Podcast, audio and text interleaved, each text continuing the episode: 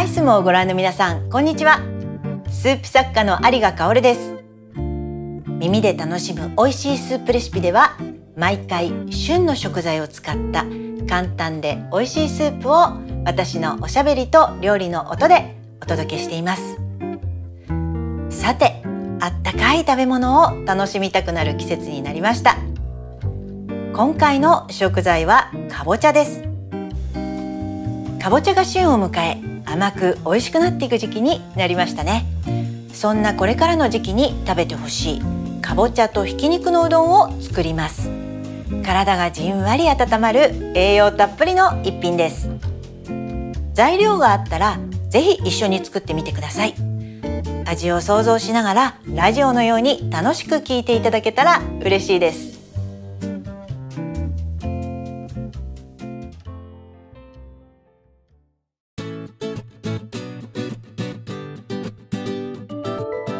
かぼちゃはとても栄養価が高く血行を良くして体を温めてくれたり免疫力を高めてくれる効果があります。体が冷えたり体調を崩しやすいこれからの時期に積極的に食べたい食材です。ま、ホクホクしたあのかぼちゃの美味しさってありますよね、まあ、煮るのもいいんですが私は結構蒸してそのままマヨネーズをつけて食べたりしています。もちろんスープにもぴったりで、まあ、かぼちゃのポタージュは皆さん大好きですよね。さあでは材料紹介です。2人分です。かぼちゃ8分の1個。約 200g ぐらいですね。豚ひき肉 80g 煮干し56尾。ゆでうどん1玉。チルドや冷凍うどんどちらでも OK です。味噌大さじ3かぼちゃはラップをふんわりかけてレンジで2分ぐらい加熱しておくと切りやすくなりますし火も通りやすくなります。鍋に切ったかぼちゃと下処理をした煮干しひき肉水 700ml を入れ中火にかけます。沸騰したらアクをすくい味噌を半量加えて火を弱め10分ほど煮ます。ゆでうどん3分の1に切って鍋に加えて温め残りの味噌を溶いたら完成です。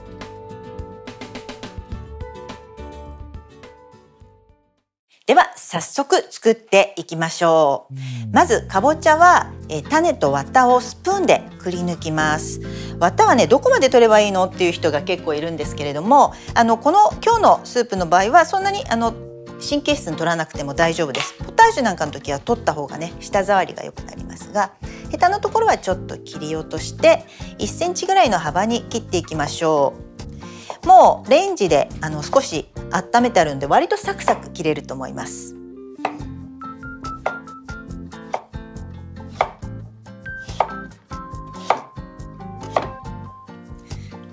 で切れました。それから今日煮干しを使います。ちょっと出汁代わりにね使います。煮干しは頭とお腹を取って、えー、そして半分に裂きます。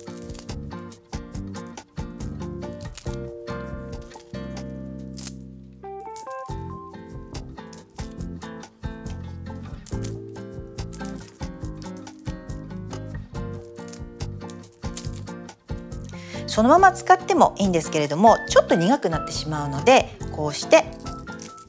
取ってあげると美味しく食べられます。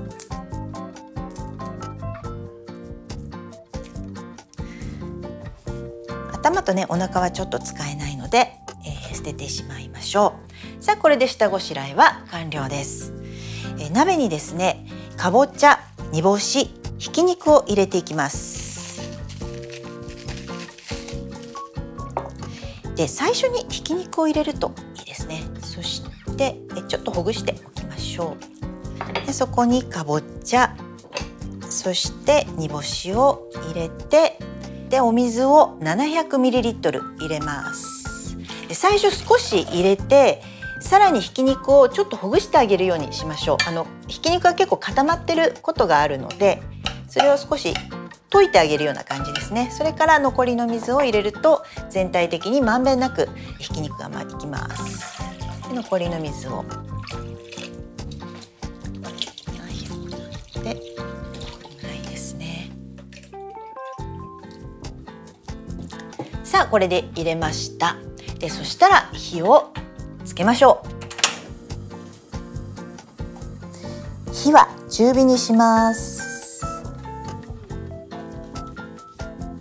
これでね沸騰させていきます。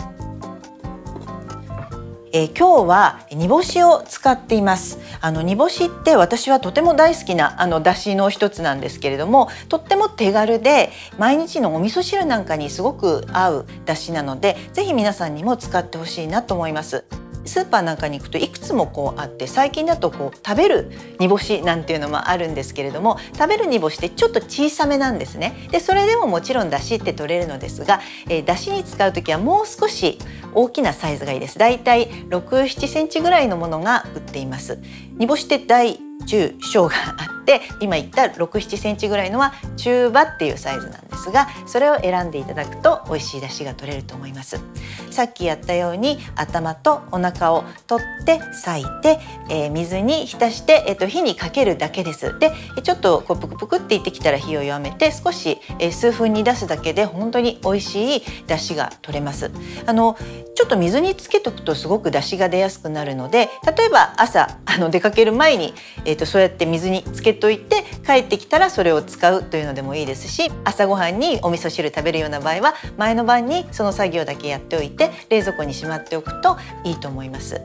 でももちろんそのままやっても大丈夫です。煮干しだしは今お話したように味噌汁のだしとして使う時はもうそのまま最後まで入れっぱなしででそれも食べてしまえるので、まあ、カルシウムもたっぷり含まれていますしあの捨てるところがないんですね、まあ、頭は取ってお腹は捨てますけれどももうそのまま食べてしまえるので無駄もありませんし、まあ、さっき頭とお腹を取るって言っても5尾か6尾ぐらいのことなので毎日のご飯にすごくこう使いやすい出汁なんじゃないかなと思っています。あの最初鍋こう入れた時にひき肉がこうバーッと散ってスープがすごく白く濁っちゃうんですね。でわこんな汚くて大丈夫かしら？って思うかもしれないんですがこれが火がちゃんと通ってくるとアクとして浮いてきてあとアクを取ればすごく綺麗な出汁になるので心配しないでください。またこの後味噌を入れるので少し濁っていてもまあ、アクが多少浮いていてもそんなに気にすることはありません。だいぶ煮立ってきましたね。もうちょっとかな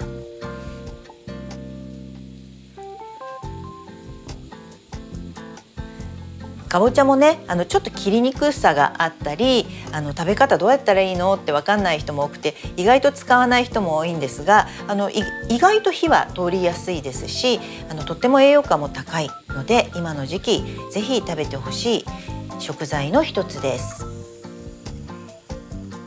さあ沸いてきてちょっとアクが浮いてきました。これを取っていきますね。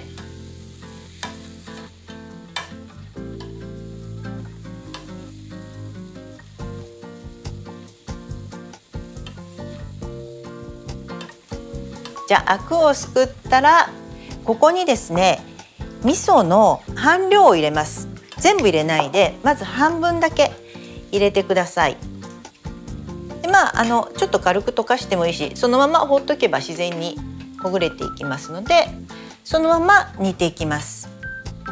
味噌大さじ1と1分の1ですね。で後でまた残りの大さじ1と1分の1を入れるという形です。これなぜ入れるかっていうとえこう味噌を入れることで全体にこう味噌の味をなじませるっていうことですね。あのお味噌汁なんかの場合は最後に入れます。これはなぜかっていうと味噌のこう風味を生かすためでまた味噌の栄養もできれば最後に入れた方がいいんですがこういうちょっと煮込み系のうどんとかこう豚汁とかそういう場合ってちょっと味が具に染み込んだ方が美味しいですよね。だからまあこういう形で味噌を先に半量入れて煮てで最後に風味付けの味噌を入れるというわけです。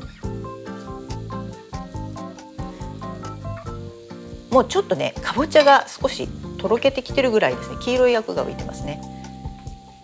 でアクはもういくらでも出てくるので途中までざっくり取ってしまったらあとはもう火を弱めていけば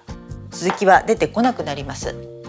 でこれ火を弱めて少し肉をこう固まってるところがないかなっていうこと。今だいぶさっき最初に溶かしてあったので大丈夫ですね。あのきちんとばらけてます。もし塊があった時はここでちょっとお玉の背とかお箸とかでほぐしておいてください。さあでこのまま火を少し弱めてかぼちゃが柔らかくなるまで煮ていきます。だいたい時間的に10分なんですが今日意外とレンジにかけた段階で柔らかくなっているのでもう少し、えーと、かからないかもしれないですね。タイマーで。やっておきましょうか。ね。今日は煮干しだしを使っていますけれども皆さんよく料理の本なんかを見てる時に出汁っていう言葉が出てきた時に迷う人が多いんじゃないでしょうか。私もよくそんな話を聞きます。基本的に料理本の中やレシピのところでこう出汁って出てきた時は和風の出汁のことを指します。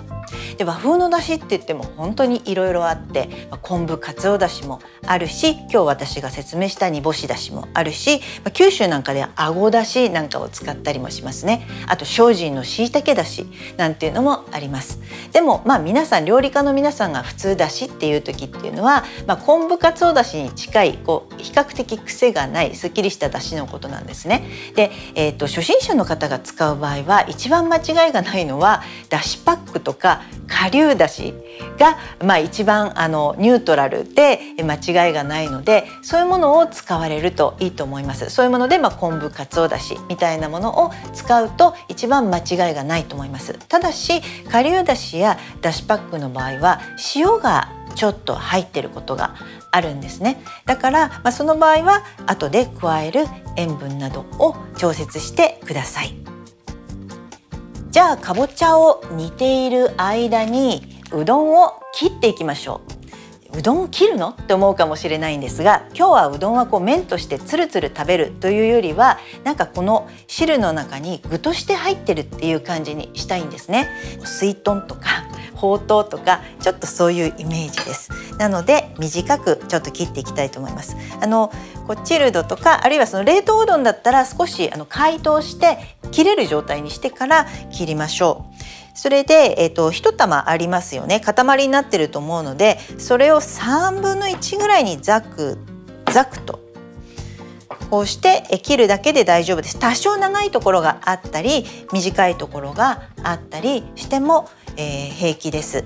でこれを後でこう入れていくんですけれども今回2人分で1玉なの？ってちょっと少ないんじゃないかなって思うかもしれないのですがかぼちゃが意外とたくさん入ってます。かぼちゃも炭水化物ですしそこにまたさらにうどんを入れるので結構ボリューム感としては大きくなります。で今皆さんリモートワークでお家で作業なんかしてる方も多いですよね。そうなると例えばお昼ご飯にそんなにお腹いっぱい食べちゃうと午後からの会議眠くなっちゃうよねとか、まあ、あるいはお子さんと一緒に食べる時に2人分たっぷりだとちょっと多すぎるよねっていうケースってとてもあるんじゃないかと思うんです。そういう時にまあこの量が多分ぴったりなんじゃないかなということで今日はうどんを1玉使っています、まあ、もしうちはすごいたくさん食べるのよっていう 場合は、まあ、かぼちゃや肉も少し増やしてそこにうどんを入れていくという形がいいんじゃないかなと思います。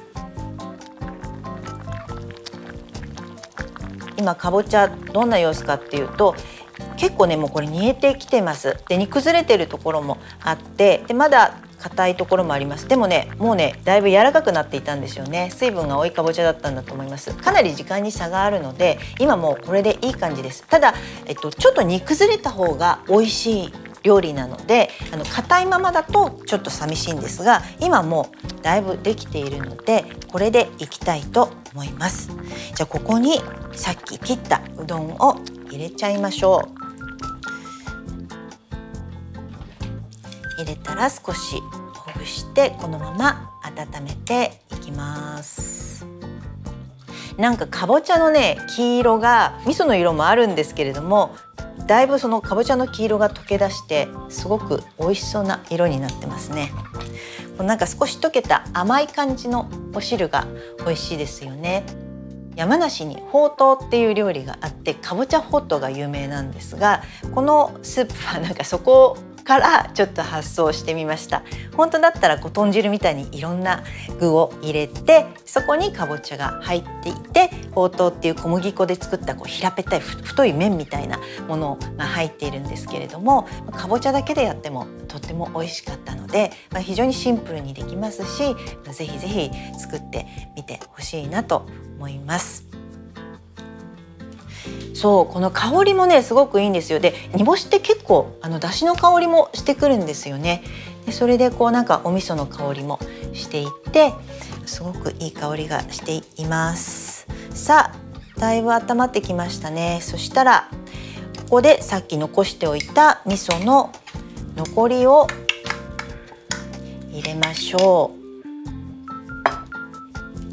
でこうしてなんか溶かしたりしてるうちにうどんもどんどん温まってきますで冷凍のうどんなんか使われてる方は少し温まるのにもしかして時間かかるかもしれませんが、まあ、おうどんねお家でこう煮込みうどんみたいにする時にだいたいこのぐらいでいいよねっていう風なところで大丈夫ですので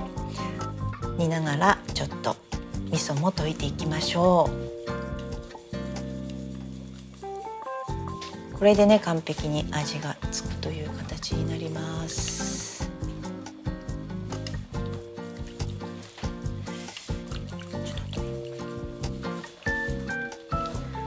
いい感じですね。さあちょっと味を見てみましょうか。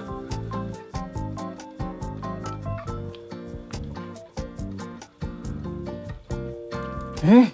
いい感じです。じゃあこれでかぼちゃの甘みとあの味噌の風味が相性抜群のじんわりと温まるスープになりました。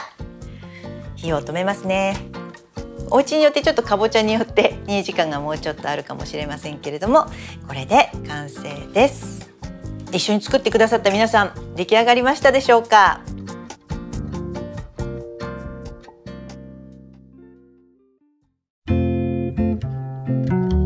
耳で楽しむ美味しいスープレシピ。今回はかぼちゃとひき肉のうどんをご紹介しました。肌寒い日に一皿でふわっとこう温まって軽いお昼ご飯にもぴったりのスープです。皆さんいかがだったでしょうか？一緒に作ってくださった方は美味しく仕上がりましたか？聞いているだけの方も機会があったら作ってみてくださいね。作り方はアイスムのサイトにも写真付きで載っています。そちらもぜひ参考にしてください。